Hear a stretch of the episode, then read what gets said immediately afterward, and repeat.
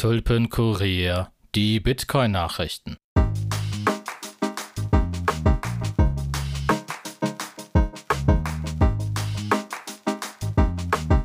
Gibt es Tulpen eigentlich auch im Winter?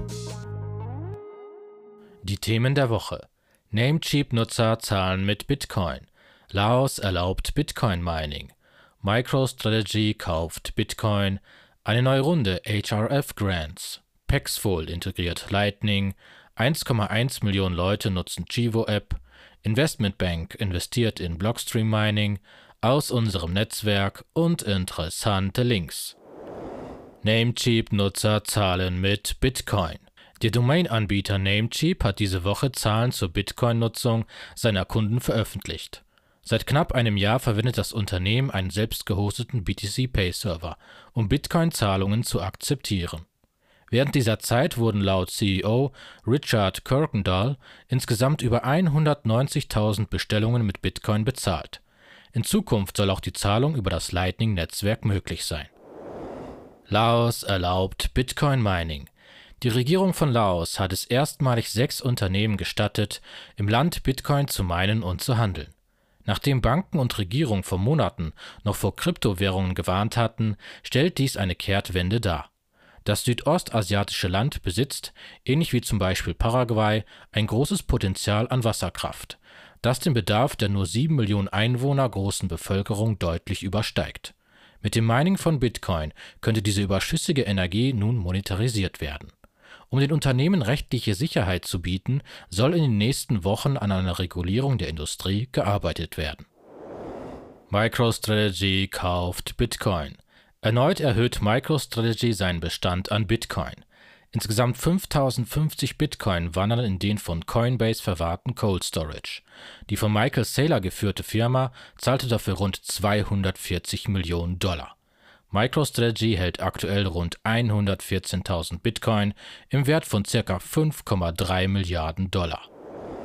Eine neue Runde HRF Grants. Der CSO der Human Rights Foundation, Alex Gladstein, kündigte diese Woche eine neue Runde Bitcoin-Sponsorings an. Insgesamt 375 Millionen Satoshis wurden an zehn verschiedene Projekte verteilt. Und das sind die Projekte. Kala.dev, ein Programm, um nigerianische Bitcoin-Entwickler zu fördern. Bitcoin-Developers.academy, um Bitcoin-Entwickler in Westafrika zu fördern.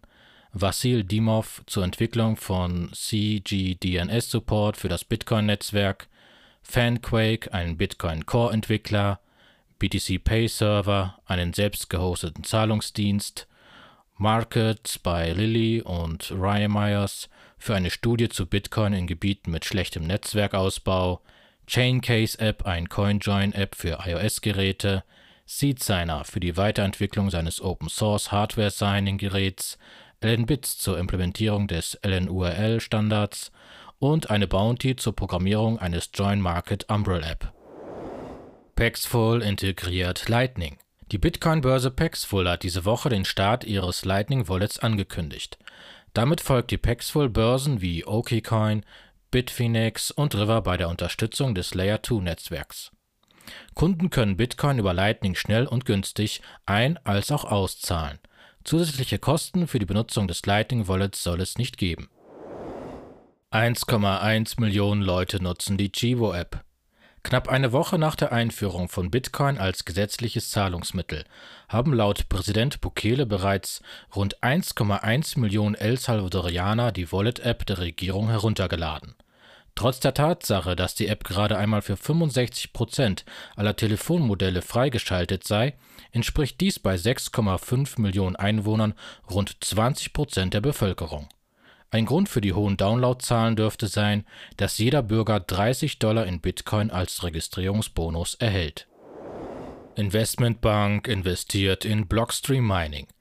Die australische Investmentbank Macquarie investiert gemeinsam mit Blockstream in ein neues Mining-Projekt.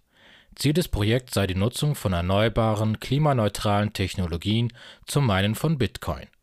Macquarie verwaltet insgesamt 400 Milliarden Dollar für seine Kunden und investiert bereits in die Erzeugung von erneuerbaren Energien. Blockstream verkaufte erst diese Woche ihre dritte Tranche an Blockstream Mining Nodes. Die Token auf der Liquid Sidechain bieten Besitzern ein Anrecht an dem Gewinn aus der Blockstream Mining Operation. Aus unserem Netzwerk. Folgendes können wir euch empfehlen. 21 News Nummer 99. One-Man-Show mit Patrick. 21 Interview Nummer 57. Bitcoin und die Bundestagswahl mit Marvin und Yannick. 21 Der Weg Nummer 22. Bitcoin ist der Weg in die Freiheit mit Volker, Fab und Daniel. Und das Satire-Video von Lightrider. Brennpunkt Bitcoin-Einführung in El Salvador zieht dramatische Konsequenzen nach sich. Das war die 27. Ausgabe vom Tulpenkurier. Wenn du den Tulpenkurier unterstützen willst, dann abonniere ihn auf der Podcast-Plattform deiner Wahl und teile ihn gerne auf Twitter.